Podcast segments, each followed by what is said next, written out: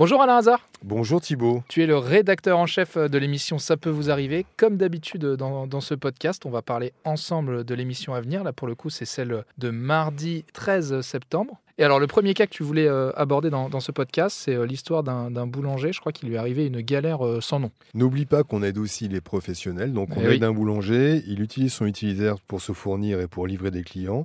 En août 2021, au milieu de la nuit, une voiture a encastré son véhicule à l'arrêt. Et depuis, figure-toi que on pourrait croire, puisqu'il a assuré que tout se passe bien, non, tout se passe pas bien du tout. Le véhicule est déclaré donc irréparable. Donc je pense Son utilitaire, Oui, l'utilitaire oui, du boulanger. donc c'était un sacré choc.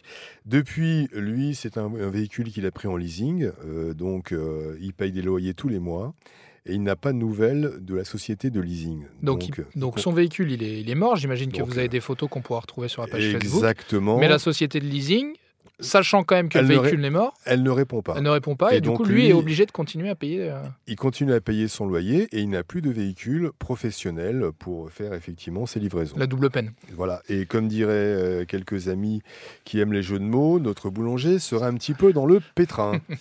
Et quel est le, le deuxième cas que tu voulais, euh, que tu voulais aborder? C'est un artisan qui aurait fait beaucoup de victimes. En tout cas, euh, dans le direct, on aura d'autres personnes qui ont des, des soucis avec cet artisan.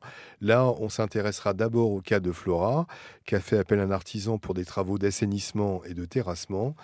Les prix défiaient toute concurrence, sauf que la qualité euh, ne défie rien du tout. Attention souvent à ces, à ces devis qui défient toute concurrence. Il y, a, il y a partout des malfaçons. Je pense qu'on aura sans doute notre, notre expert Sylvain Baron qui nous dira que tout est à reprendre. Donc euh, voilà, attention. Des fois, effectivement, c'est moins cher mais, au départ, mais à l'arrivée, ça coûte plus cher quand il faut tout reprendre. Eh oui, voilà, si on est obligé de faire les réparations. Merci Alain Hazard, et puis bah, rendez-vous comme d'habitude, 9h sur RTL. À bientôt, Thibault.